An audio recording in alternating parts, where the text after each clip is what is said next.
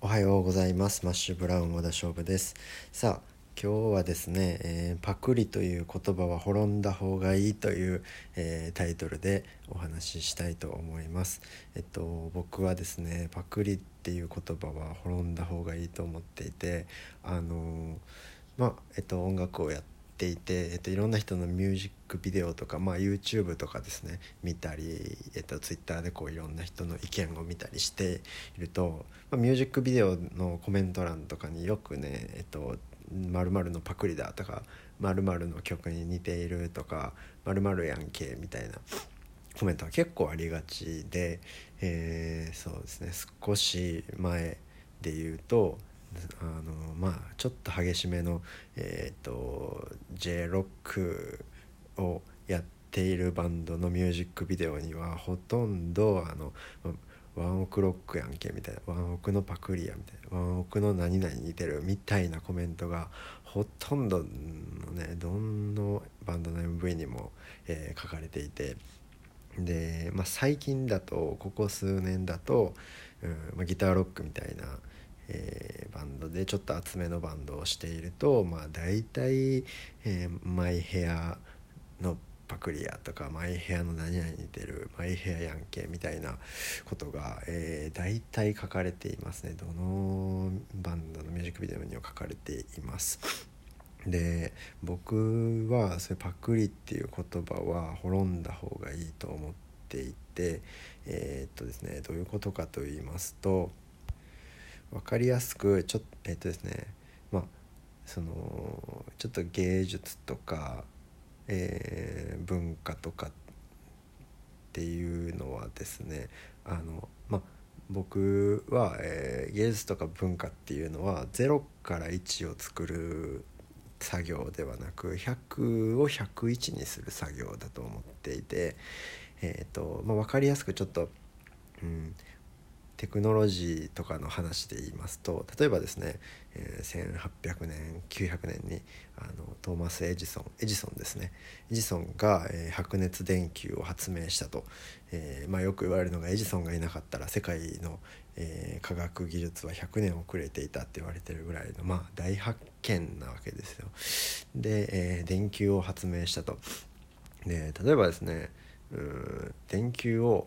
えー、あれは、ま何十時間かな？続く白熱電球を発明したんですけど、えーと、その白熱電球を発明して世に知れ渡った後に例えば誰かが、え、誰か、まあ、僕が例えばですね今えっ、と一からあれはなんか京都の竹かな？なんかを使って、えーと、成功したのか分かんないですけど、えーとまあ、僕も竹を使って、えー、白熱電球をえまあ、手作りで作ったとしますでそれを世に発表したとして、まあ、誰が反応するんですかっていう話なんですね。えっとまあ、すでにもちろん白熱電球はあるんで僕が、えっと、全く知らずに、えっと、一から白熱電球を作ったとしてもそれはもう世界的に見ればすでに存在するので。え僕の作ったものは全く誰にも相手にされないというもちろんそんな誰もエジソンのパクリやんけみたいなあの白熱電球のパクリやんけなんて言わないんですね。で例えばその僕が作った電球が、え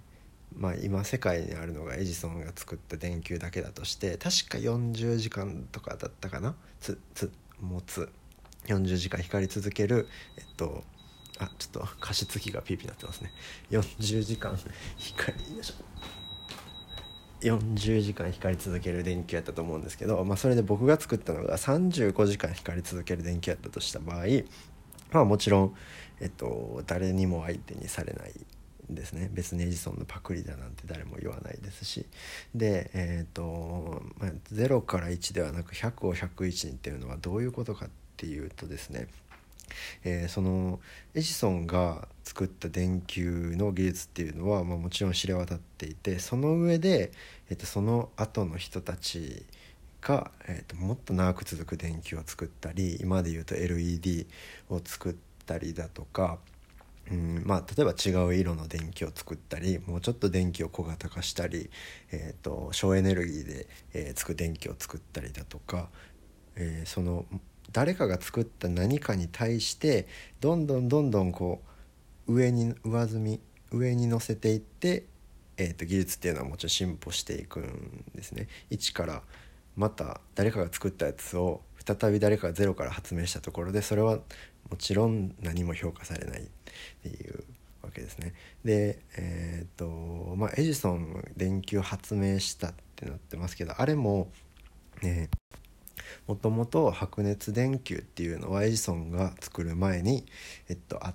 たはずです。イギリスの、えー、っとなんちゃらスワンみたいな人が白熱電球をもともと作っていてただそれは、えー、安定的ではなかったった。それを安定化させて、えー、世に知らしめて使えるようにしたのがエジソンっていうわけですね。だからエジソンも0から1ではなく100を101にした人です。で、えっと、話を戻します、えー、芸術だとか、えー、文化だっていうのもこれと同じだと思っていて、え、例えばですね、うん、さっきの話で言うと「 My Hair is Bad に」え、まあうん似ている曲を作ったり似ている曲をやってるバンドがいたとして、えーまあ、すでに My Hair is Bad っていうもうめちゃめちゃかっこいいバンドがいるわけででそれのじゃあ My Hair is Bad にもしかしたらまあその人たちはとても好きで、えー、 My Hair に感化されて音楽を始めたかもしれないし、えー、まあマイ・ヘアにえ似ているような楽曲バンドを作って活動したとしてでそのバンドがですねマイヘアより別にかっこよくなかったり、えーと、もう何も心に響かなければ別にそれは聴かなければいいだけの話で、えーと、もちろん何も思わないですし、えー、何も聞かないしマイヘアが好きならばマイヘアを聴いて聴けばいいんですよね。で、えー、例えばそのバンドがマイヘアに感化されて音楽を始めてマイヘアイズバッドみたいになりたいマイヘアイズバッドを超えたいと思って音楽を始めてですね、えー、音楽をやっていてその上でとてもいい曲ができてかっこいい曲ができて多くの人がその曲その歌を聴いて感動して多くの人がその歌に救われたとします。えー、それはクリなんですかね、えー、それはもう別パクリではなくて、えー、さらにいいものができたっていう認識だと思うんですね。えー、でもちろんその、えーと、元となっている「マイ・ヘア・イズ・バッドも」えー、それぞれのメンバーが